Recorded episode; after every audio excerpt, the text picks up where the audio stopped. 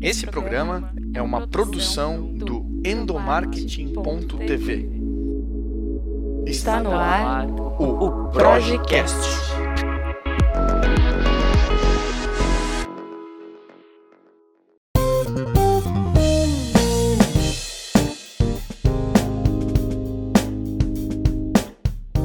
Oi pessoal, tudo bem com vocês? Eu sou o Igor Lima e está no ar o Projecast, o podcast da Project, para falar sobre gestão de pessoas, comunicação interna, liderança e todos esses assuntos que envolvem o mundo corporativo diretamente do Concar, o maior congresso sobre gestão de pessoas do sul do país. E no episódio de hoje a gente vai falar sobre lideranças femininas. O quão importante é levar essa pauta para dentro das empresas e mais do que falar, viver. E para conversar comigo, eu recebo Cláudia Pirani. Seja muito bem-vinda, Cláudia. Obrigada, muito obrigada. É um prazer estar aqui com vocês. Cláudia, você está participando aí do, do Concar com o painel para falar sobre a liderança feminina. É, seu currículo também é, é, bem importante a gente passar para o pessoal aqui. Ela é graduada em comunicação social, bacharel em relações públicas, especialista certificada em liderança feminina. Enfim, tem aí é, um vasto conhecimento, desenvolvimento de palestras internacionais também para falar sobre liderança, liderança feminina e todos esses outros assuntos, né? É. E aí, quando a gente traz essa pauta de liderança feminina para um podcast, eu acho que é tão importante a gente evidenciar em que pé estamos em relação a esse assunto no mundo corporativo. É um assunto que está em alta, e que bom que está em alta, mas não necessariamente é um assunto que está sendo vivido em todas as empresas, a equidade de gênero, né? Queria que você começasse aí o nosso bate-papo trazendo uma visão sobre a liderança feminina, aonde estamos, aonde nós queremos chegar e a importância de falar sobre.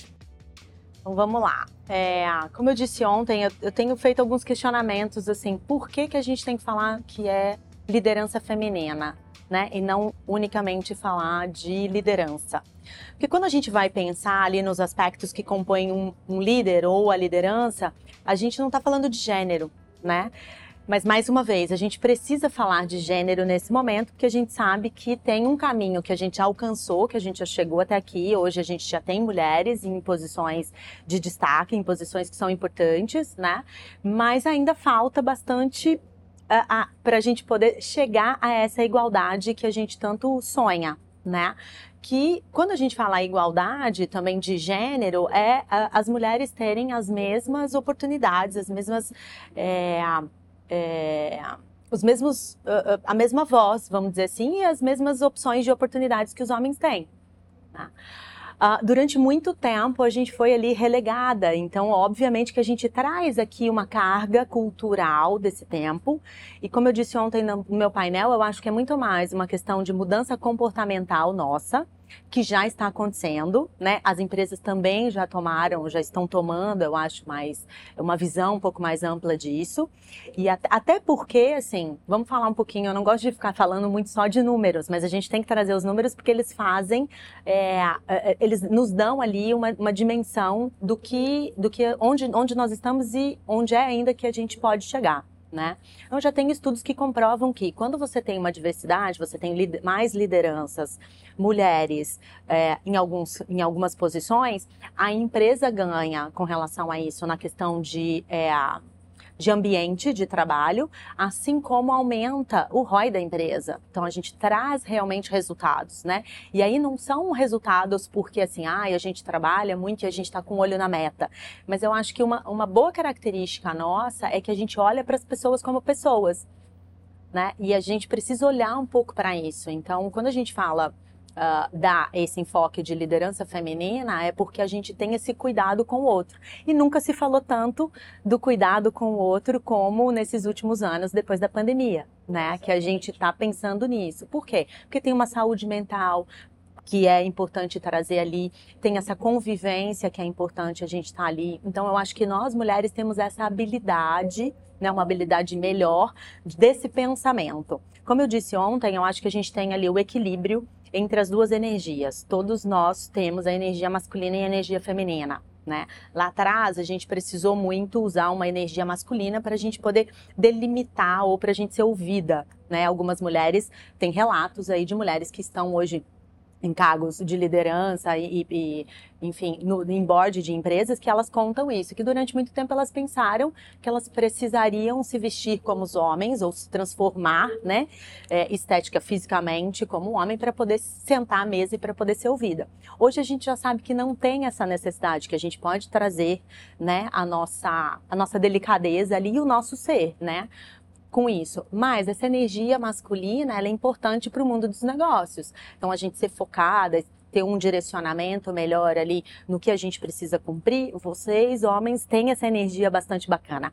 Por outro lado, a gente precisa fazer esse equilíbrio ali do nosso cuidado, porque às vezes nós mulheres acabamos cuidando demais, né? E esquecendo dos resultados. Então, acho que essa energia e, e, quando a gente fala de igualdade de gênero, a gente quer trazer exatamente isso. Então, assim, o que, que você, enquanto homem, pode me ensinar e o que, que você pode aprender comigo enquanto mulher? E como é que a gente pode ir para um objetivo comum juntos? Né? Eu acho que esse é o nosso ponto. E aí, eu acho que, uh, na minha opinião, trazer isso, assim, é, independente de gênero, né, como eu comecei ontem a minha palestra, assim, no futuro é, não haverá mais lideranças femininas, haverá apenas lideranças. Né? Porque a gente, junto com essas duas energias, no equilíbrio dessas duas energias, é que vai dar o tom aí que a gente precisa. Né? Exatamente, não, exatamente, Cláudia. Eu acredito que seja até um movimento que seja importante agora acontecer de falar sobre liderança feminina para acontecer um equilíbrio entre os polos, né? Porque olhando historicamente já é um, um nicho que, tá, que foi desfavorecido historicamente falando os direitos da, da mulher vieram muito depois do, dos homens. Levou um século, né? Exatamente. Isso, assim como a das pessoas pretas, assim como das pessoas LGBTQIA+, das PCDs. E aí, um grande aliado do RH nesse momento são as vagas afirmativas. Queria que você trouxesse e compartilhasse com a gente a sua perspectiva em relação à prática das vagas afirmativas hoje dentro das empresas. É importante, é necessário e como a gente e como que as empresas, como que as pessoas, elas devem desenvolver isso dentro ali no processo seletivo. Vamos lá. Eu acho que eh, essas pautas elas são super importantes, né? Mas como, é, na minha opinião, eu acho que assim, além de ser importante, além de trazer isso para é, para a empresa, eu acho que as pessoas que estão cuidando desse processo, estão cuidando do processo seletivo ou cuidando desse processo de vagas, né, ter um cuidado com a questão filtro, né? Porque geralmente quem faz o filtro de, de, dessa seleção são homens, né? Homens brancos, cis, enfim, que tem uma série e tá tudo bem, é, é, a sua identidade. Mas aí eu acho que é trazer o pensamento, como eu disse ontem, de falar assim: será que se fosse. É, é, eu tô pensando nesse filtro já trazendo viés de gênero? Ou eu estou pensando nesse filtro trazendo realmente habilidades e competências? Né? Então, tirar, tirar um pouco a questão dos vieses né? Um viés de gênero, um viés de afinidade, um viés de comportamento e trazer a questão, qual é o ser humano que eu quero aqui para ocupar essa vaga? Quais são as competências, quais são as características desse ser humano? Né? Ainda está difícil para a gente tirar isso, né? Porque a gente está querendo aí colocar todo mundo em caixinhas. Então, mais mulheres, mais mulheres pretas, mais LGBT, QIA+, mais, né? Super importante, porque essas minorias elas precisam é, é, estar conosco, e aí essa variedade, essa pluralidade, ela faz uma diferença, né, no contexto geral, mas a gente, ao, é, o que eu sinto é que as empresas às vezes ainda têm essa, essa questão, então assim, eu quero trazer esse diferente para cá, mas aí quando ele chega aqui, é, eu não sei muito bem como lidar com ele, que foi uma coisa que eu bati bastante ontem, que é assim, então a gente está pensando a diversidade e essa inclusão do lado de fora. Mas e aqui dentro? Como é que eu estou trabalhando isso? Então, na hora que eu vou fazer a seleção ou, ou identificar o perfil da pessoa que eu quero para essa, essa coisa, eu tô. Será que eu não estou é, trazendo ali o meu viés de gênero? Né? Assim, ah, eu quero essa pessoa. Você idealiza a pessoa ou você idealiza o ser humano? Isso é importante também, é um processo, eu acho que é um processo de maturação que a gente vai ter que passar, que as empresas também têm que passar. E não tem nenhum problema, tá? Seja um homem que fa sejam homens que façam, mas eu acho que trazer esses questionamentos para si mesmo, né? Então, assim, é, as vagas afirmativas elas são importantes, mas quais são características, habilidades e competências que eu preciso para ocupar esse cargo, independente de ser isso, aquilo ou aquele outro, né? A gente olhar como ser humano. É importante, acho que você idealizar as habilidades e dar prioridade em um processo seletivo para tornar o ambiente corporativo mais diverso Exato. e incluir essas pessoas para tornar ah, uma equipe diversa, né? Eu acho é. que esse que é um movimento natural, acredito eu, né? Que seja esse um movimento natural. Sim. Porque essas diferenças, elas, elas vão ser complementares no todo. Exato. Né? E aí a gente precisa também ter a habilidade e a competência de gerenciar isso, né? Identificar isso nesse todo. Então, ele faz uma super diferença. Show de bola. E para a gente caminhar aí para o finalzinho do nosso bate-papo hoje, quais são os avanços que você viu em relação à, à, equidade de gênero dentro das empresas? O que antes era ainda difícil de chegar e hoje a gente conquistou nesse movimento e o que também a gente ainda precisa lutar um pouquinho mais para levar para levantar essa bandeira aí no mundo corporativo.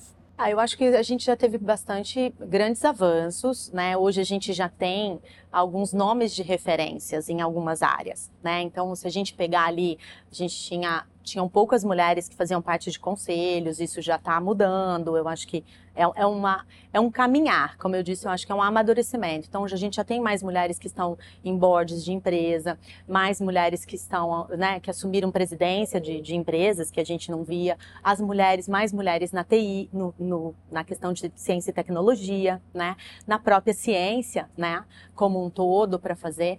Mas eu acho também que a gente ainda precisa trabalhar um pouco mais esse, essa mudança de comportamento geral, né? Não só dos homens se questionarem com relação a isso, né? Então trazer esse, esse questionamento, mas também nós mulheres nos sentirmos mais merecedoras disso, né? Tem alguns estudos que comprovam que a gente ainda tem ali a nossa crença limitante, que é a gente sempre tem que, a gente acha que a gente nunca está preparada para aquilo. Né? O LinkedIn fez um estudo que é bem interessante, que é assim, 20% das mulheres, 20% das mulheres identificadas nesse estudo, elas não a, fazem aplicação para uma vaga ou para uma promoção se elas não cumpriram pelo menos sei lá, uh, se elas não, não cumprem 100% dos pré-requisitos, enquanto os homens, 60% eles estão indo, né? Então, isso é um resquício nosso cultural e talvez até uma mudança de comportamento que a gente precisa trabalhar um pouco mais, a gente precisa falar um pouco mais disso, né? Eu acho que agora a gente está expondo um pouco mais. Né, com isso, porque também assim, eu não posso falar muito das minhas vulnerabilidades, porque senão eu sou identificada novamente como sexo frágil. Né? Então a gente também está aprendendo, nós enquanto mulheres também estamos aprendendo que não precisa ser nem tanto ao céu, nem tanto à terra, mas que a gente pode encontrar um equilíbrio aqui para a gente sentar na mesa e para a gente impor ali as nossas, fazer valer o nosso lugar de fala. Show. Muito bom, Cláudia. Muito obrigado pela sua participação aqui com a gente. Obrigada você que está nos acompanhando, muito obrigado pela companhia nesse episódio do Projecast, essa parceria aí entre a Projec e a BRH Santa Catarina. E se você quiser saber mais sobre diversidade e inclusão, acesse os materiais da Projec no blog www.endomarketing.tv. E a gente volta a se encontrar no próximo episódio. Valeu, gente. Obrigado. Obrigada, valeu. valeu.